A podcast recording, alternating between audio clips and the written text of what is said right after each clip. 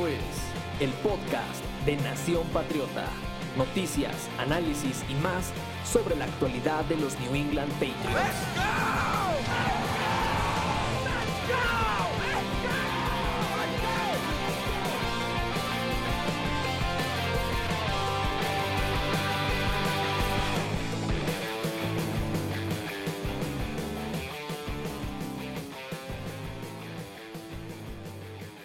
Buen día, tarde, noche o madrugada, Nación Patriota. Su servidor, Lisandro Gutiérrez, los saluda de nuevo con el gusto de siempre. Es un placer seguir con otra edición de Crónicas. Hoy platicaré sobre los pick de draft de los años 70, una década que se destacó por la unificación de la AFL y la NFL en una sola liga, por un estadio propio para el equipo y por el comienzo del posicionamiento de la NFL como la mejor liga en los deportes norteamericanos. Además, Destacaremos el cambio de nombre de Boston Patriots a New England Patriots, esto para tener mayor identidad y arraigo en la región, basándose en una sede fija que quedaría en el poblado de Foxboro, a 30 millas de Boston. El equipo, al igual que en su primera década, batalló mucho al comienzo, pero poco a poco lograron jalar talento que si bien no dio campeonatos, lograron dar un paso adelante para salir de la obscuridad de la mediocridad. Como siempre dejaré algunas historias eh, y anécdotas dignas de comentar para el acervo general del fanático del equipo, recordando detalles como el casi cambio de casco y una triste historia de pretemporada. Sin más, apurémonos ya que le están cargando la basura al DeLorean para aprovechar el tiempo y regresar 50 años en el pasado. Comenzaremos antes de analizar cada uno de los PIC, como lo hemos estado haciendo desde la edición pasada, con la historia del cambio de nombre del equipo. Ya cuando la liga se unificó, comenzados los 70 el equipo, como saben, no tenía una sede fija. Por lo tanto, también era una parte de, de los malqueridos en los deportes, principalmente en Boston, que tenía tres franquicias icónicas que ya lo hemos hablado, que son los Celtics, que venían de dominar durante un poco más de una década la NBA, los Boston Red, Sox, que venían de su gran historia, tenían ya años sin un campeonato, pero eran fijos de postemporada y tenían gran tradición. Y los eh, Boston Bruins, que eran con Jim Orr, parte de la élite de la e, NHL. En ese entonces el equipo decidió el cambio de, de sede, donde pudieron encontrar un lugar, por fin después de 10 años, una sede propia para jugar al fútbol americano. En ese entonces, al definir 30 millas, que más o menos aproximadamente es como una los 40 minutos de Boston a Foxboro sin tráfico, eh, decidieron eh, que ya no podría aplicar el nombre. Trataron de aprovechar algo que es muy típico de esa zona de la Unión Americana, que es ese pequeño detalle que compete a algunos estados como Rhode Island, eh, New Hampshire, Connecticut, Massachusetts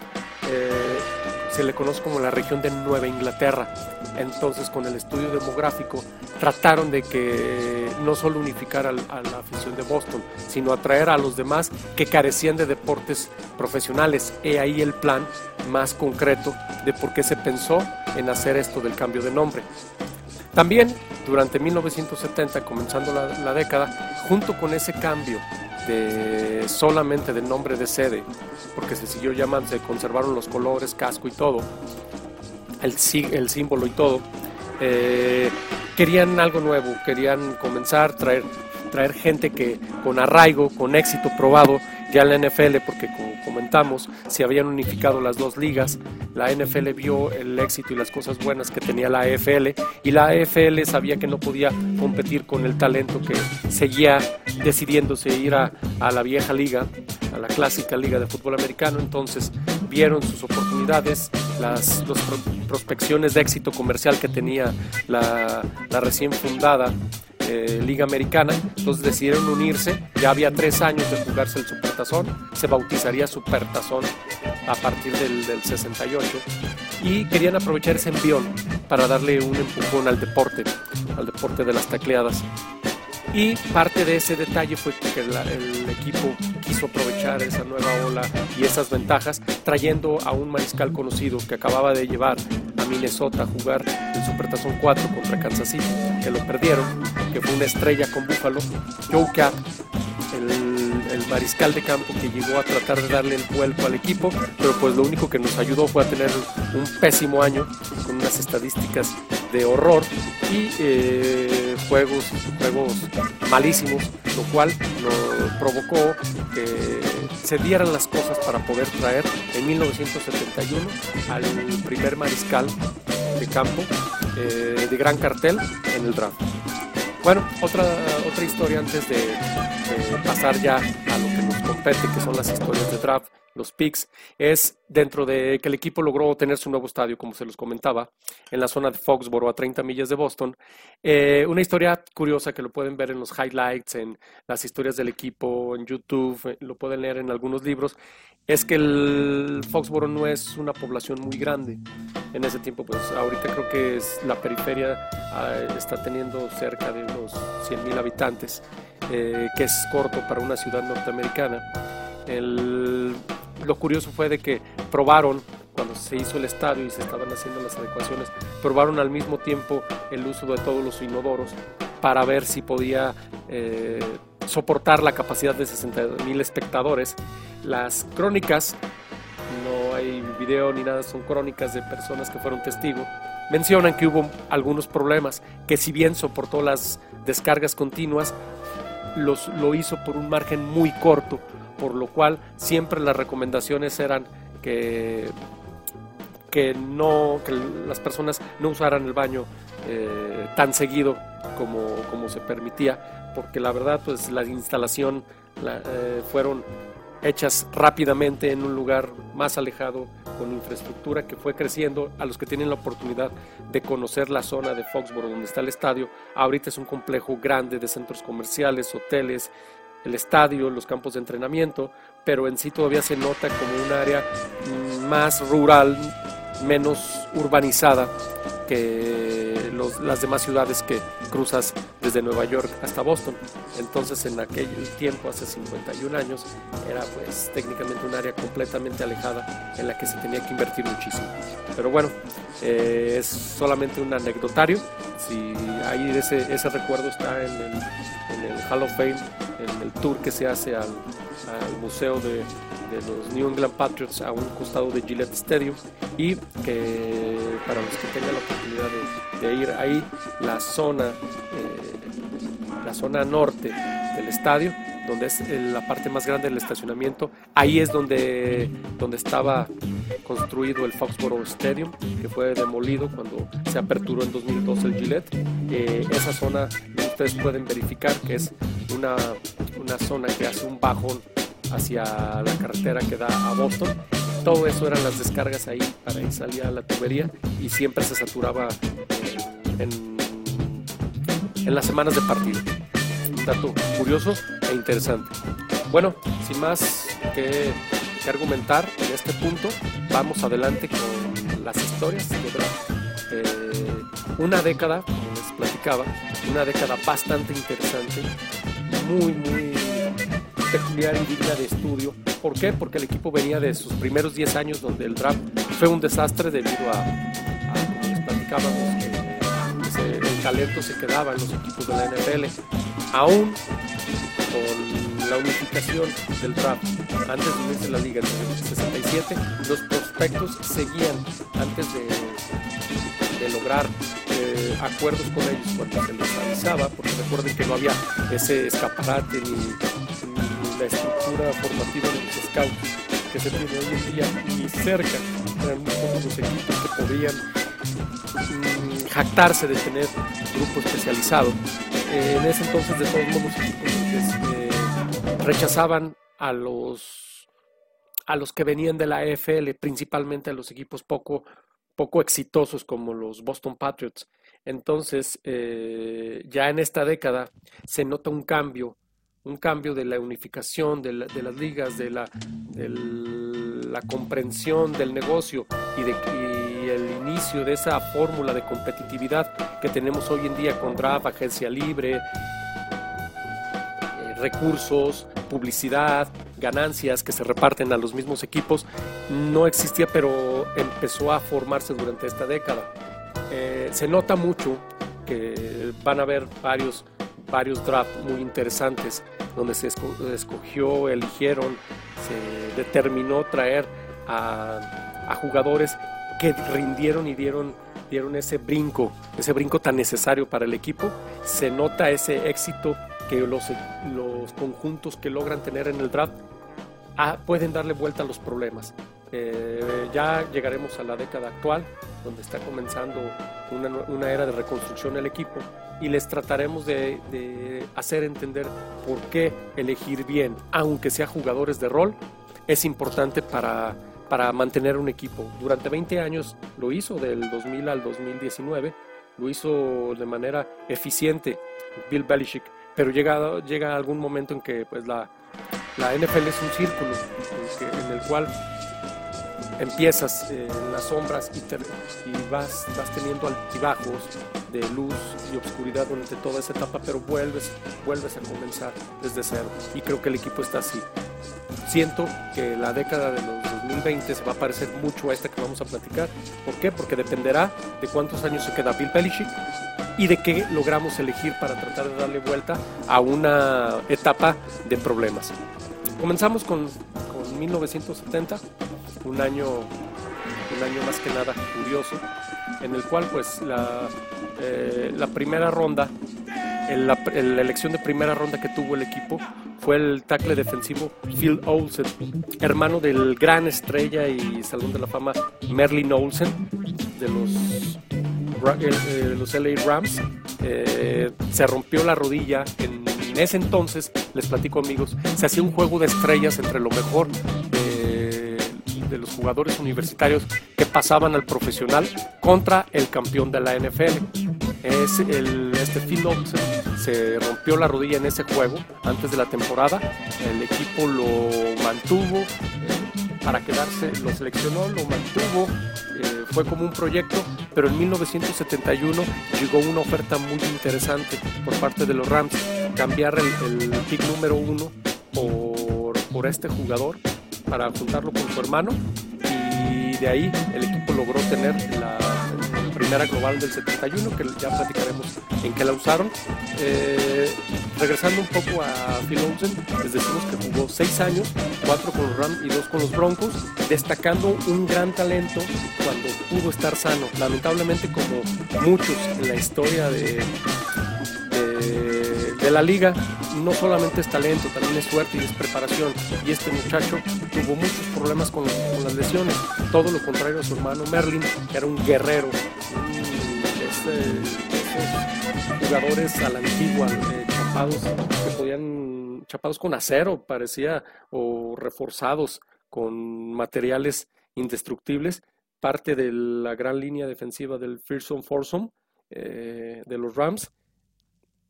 el, muchacho no pudo mantenerse sano así simplemente por más talento que tuvo, no hubo forma de que los equipos lo aguantaran y tampoco su cuerpo aguantó. Recuerden que la medicina tampoco estaba especializada y sus recuperaciones fueron lentas y dolorosas, por lo cual solamente duró seis años en la liga. Como les platicamos, parte de la situación de Phil Olsen fue hacer un canje con los Rams. Entonces el equipo tuvo en 1971 la primera selección global aquí era muy interesante porque había tres mariscales que venían rompiendo la liga, la liga universitaria con Stanford, eh, Mississippi y no recuerdo la otra universidad ahorita, eh, rápido, pero bueno, los, los prospectos grandes que venían eran Jim Plunkett de Stanford, eh, Archie Manning, ya todos lo conocerán, más famoso como por ser el padre de Peyton Manning y, y Ellie Manning, eh, pero lo que no saben muchos es de que el señor tenía un gran talento, era un, mariscal tipo Frank Tarkenton, correlones, pero no usaba, no todo el tiempo corrían, tenían elusividad, un gran brazo, buena puntería pero recuerden otra vez, les digo, eran las épocas de los inicios de la moderna NFL, donde pues, los, los, grandes prospectos generalmente caían en los peores equipos, los peores equipos donde no había una agencia libre, donde cada quien podía lograr traer el talento que madurara bien, hacían grandes, grandes, grandes conjuntos y se mantenían por muchos años. No había tope salarial y la agencia libre era tan burda que, ese entonces los equipos podían tener toda la carrera de de un jugador, podían tener sus derechos y es más, si por algo no se arreglaban, podían limitarlos para que se fueran contratados por otro conjunto. Aquí en este caso, eh, el equipo también estaba Dan Pastorini, el, otro mariscal de campo, que se peleaban los tres por ser el número uno en, en ese aspecto. Entonces el equipo tenía una difícil decisión. Primero, elegir qué mariscal comandaría para luego pensar en las otras necesidades. Eh, aquí se basó mucho en, los análisis, ya empezaba la prensa a hablar de los prospectos, la prensa escrita, se hacían unos especiales a principios de los 70, que después los que crecimos en los 90 conocimos más aquí en México, los especiales anuales de draft y de, análisis de los equipos antes de empezar la temporada. Ya a principios de los 70 comenzaban en la Unión Americana. Eh, principalmente fue la Sport Illustrated, recabó en una foto icónica con los tres mariscales eh, Pastorini, Manning y Plunkett, eh, recabó eh, opiniones de muchos de los, de los entrenadores que jugaron contra estos tres mariscales. La que destacó fue una del entrenador de la Universidad de UCLA, eh, Tommy Potro, que categorizó a Jim Plunkett como el mejor prospecto de todos los tiempos hasta ese momento de 1970. Saliendo de Stanford, Plunkett eh, fue elegido por el equipo, jugó 157 partidos para los New England Patriots, recabando 25.882 yardas. Lamentablemente, aquí hay un, eh, el detalle que truena lo que parecen unos números muy decentes para la época, fueron los 164 touchdowns y 198 intercepciones. Corrió para 1.337 yardas y 14 eh, anotaciones. Lamentablemente, Jim Plunkett tuvo un récord de 23-38. El detalle aquí, porque jugó hasta, hasta el 75 con el equipo, Aquí el detalle con Plunkett fue que tuvo una gran primera temporada. El equipo no tuvo muchas victorias, pero el mariscal de campo eh, en una nueva casa, en una nueva franquicia, le dio empuje a la marca de los Patriots. Eh, fue nombrado novato ofensivo del año, fue destacado, fue alabado porque tenía carácter, tuvo victorias muy importantes. Primero en la apertura contra los Raiders, unos Raiders muy buenos. En ese entonces eh, estaban formándose de nuevo para ser uno de los equipos que dominarían la liga en la década de los 70, pero lo que más destacó fueron victorias de los Patriots ante Baltimore y ante Miami, grandes potencias en ese año de 1971 y campeones a la postre durante los próximos años, eh, victorias contundentes y que reforzaban la ilusión para todos los aficionados. El gran detalle con Plunkett fue que a partir del segundo año se cayó. Se cayó en, tomando malas decisiones, se había nervioso, se lesionó muy seguido, por lo cual el equipo no lo aguantó y en el 1975 eh, terminando la temporada de 1975, pasó a San Francisco, donde tuvo tres años sin pena ni gloria, y después también fue intercambiado a Oakland, donde se encontró también, curiosamente, con la tercera, la tercera selección general que tuvieron los Oilers. Eh, lo intercambiaron, ese mismo año llegaron a Oakland Dan Pastorini y él, todos saben ya la historia de 1980, cuando Pastorini se lesiona y Jim Plunkett se convierte en titular. Titular, se hace cargo del equipo y llega hasta el Supertazón para ganarle a Filadelfia. Después, tres, dos, años, dos años más, sería campeón otra vez en el 83 con los Raiders, venciendo a Washington, venciendo, eh, ganándole el partido a una gran ofensiva de, de, los Redskins, de los entonces llamados Redskins, para tener su segundo anillo de campeón. Eh, se retiró en, en 19 1986. Fueron varias temporadas que estuvo en la NFL, pero sí se destacó su récord, que fue de 76-76, un poco irregular, aunque con los Raiders mejoró mucho. Con San Francisco, con New England, perdió bastantes partidos y tuvo muchísimas intercepciones. Pero lo que más se recuerda de, de Plunkett es que sigue esperando turno para entrar al Salón de la Fama. No sabemos si, pueda, vaya a ser ingresado y porque siempre estuvo lesionado cuando le otorgaba la titularidad. Siempre era de esos mariscales de campo que, regresé, que se sentía más cómodo siendo el suplente y luego tomando el equipo en dos grandes carreras para el Supertazón. Pasando a 1972, eh, parte de los mismos cambios trades que hacía el equipo con su nueva gerencia y con una nueva actitud fue que no se estuvo en primera ronda en ese año de 1972. Pero también destaca eh, podríamos decir que esa, esa generación de 1952 trajo muy poco talento, muy poco talento, fue un draft malo, en el cual no aportó mucho, por lo cual mm, se esperaba dentro de esos mismos cambios que se hicieron para posteriormente eh, traer más talento, se esperaba un mejor draft en 1973 y amigos, vaya que sí se pudo, porque se tuvieron tres picks en primera ronda. Recuerden, esta va a ser una constante en los mejores años de reclutamiento del equipo en la década, tener múltiples selecciones de draft. Empezamos con la número 4 general de Alabama, todos lo recuerdan al gran John Hanna, el guardia que fue, que podríamos decir, sería hasta poco el adjetivo de decir que es el mejor guardia de todos los tiempos. Es el primer Salón de la Fama que ganó su lugar eh, en Canton por el, eh, jugando exclusivamente en Nueva Inglaterra, talento único. Hasta ahorita se sigue considerando como uno de los mejores prospectos en cuanto a talento y mejor profesional desde la universidad. Eh, formó parte de los primeros éxitos en los primeros 30 años del equipo donde no hubo muchas alegrías, jugó el Supertazón número 20 retirándose al terminar, se destaca por su cariño de la afición, por su calidad, por su dureza y por formar parte de uno de los equipos más espectaculares en estadísticas y, por, y juego por tierra eh, en el año de 1976. Con el pick número 11 de ese mismo draft, viniendo de la Universidad del Sur de California, eh, tenemos a Sam Cunningham, un gran corredor, el primer gran corredor en la era moderna del equipo, hermano del conocidísimo Randall Cunningham, coreback de Filadelfia, Minnesota, de Dallas, en la eh, principalmente famoso por la temporada del 98 con Minnesota y por sus grandes temporadas en Filadelfia entre los 80s y 90s. Eh, logró ser un corredor reconocido en la liga, a pesar de, del poco éxito en postemporada. Parte del grupo que logró el récord de yardas por tierra en el 76, como lo comenté. Jugó varios años para el equipo, recabando 5.453 yardas, 43 touchdowns, 210 recepciones para 1.905 yardas y 6 touchdowns. ¿Qué se recuerda de él? Un corredor alto, elusivo, rápido y con la dureza suficiente para romper tacleadas. También en ese 1973, con el pick 19 de la Universidad de Purdue, de los Boilermakers, se selecciona al receptor Darrell Stingler. Buen receptor de posición, jugó en 60 juegos, logrando 110 recepciones para 1.883 yardas y 14 touchdowns. Fue parte importante de una rotación de talento que mejoró en esa década. Lamentablemente aquí tenemos, empezamos con las primeras anécdotas y una, una muy,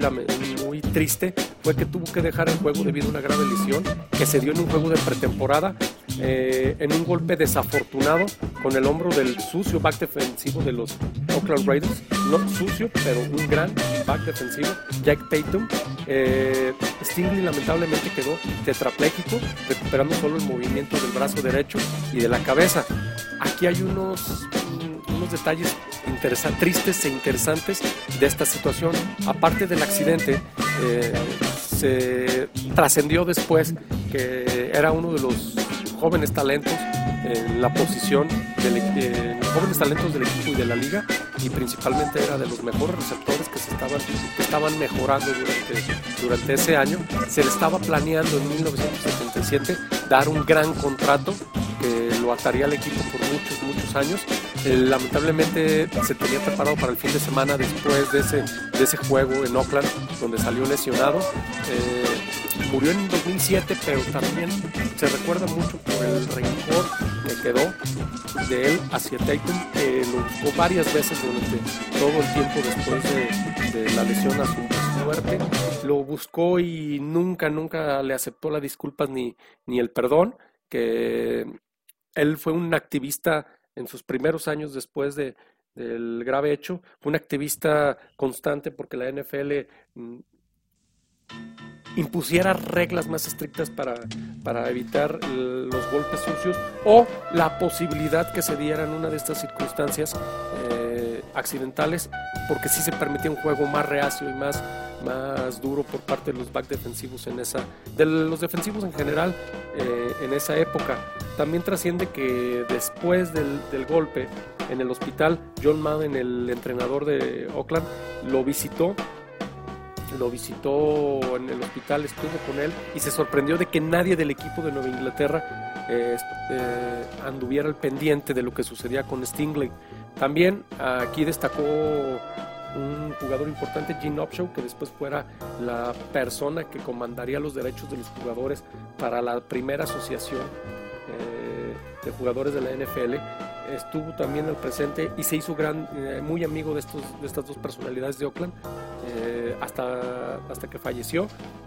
dando las bases para lo que conocemos hoy como los seguros de, vida, de, vida y de salud para los retirados, los estudios de, los jugadores que mueren, eh, un poco de apoyo para las familias, las capacitaciones para los novatos que entran en la liga, el, la, presión a la NFL porque buscara mejorar los equipos y las condiciones de los jugadores. Mm, a partir de ese momento, el, receptor se ha convertido para todas las, circunstancias de cada, de cada año en uno de los referentes planes para los novatos que siempre tengan un plan B un estudio, un seguro médico, un seguro de vida, porque no saben en qué momento se puede terminar, porque ya saben que generalmente el promedio de vida de un jugador como activo en la NFL, no promedio de vida, o el promedio de años jugando eh, de cualquier persona que entra a la NFL es de tres y medio. Entonces, gracias al trabajo de Steve junto con Opto y varios otros jugadores durante finales de los 70s y principios de los 80s, es lo que ha dado a los programas de, capacitación las reclutas que entran a la NFL. Bueno, ya pasando de esta triste historia, vamos a 1974, donde de nueva cuenta no hubo primera ronda. De ahí, junto con Straight y todo, pasamos a 1975, donde hay algo que me encanta, me encanta,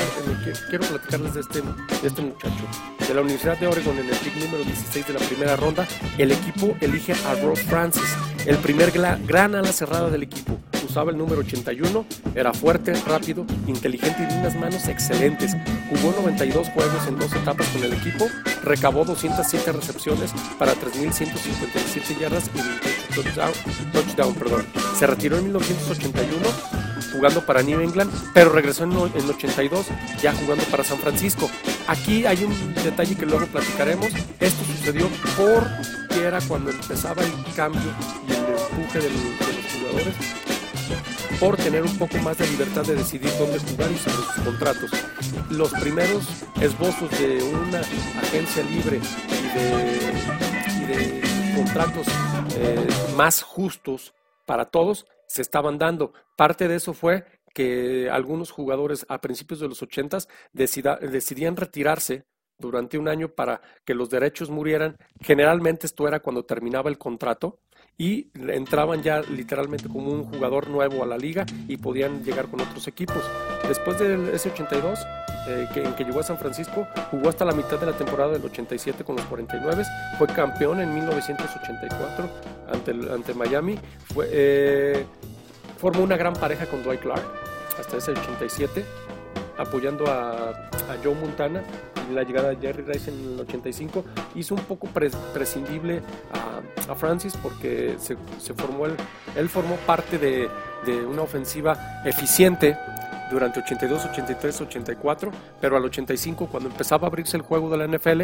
decidieron entre, la, entre los dos alas cerradas cuál se quedaría. Lamentablemente Clark se lesionó y Francis eh, tomó el camino de regreso a Nueva Inglaterra, jugando nada más pocos juegos y, técnicamente eh, terminó su carrera un año después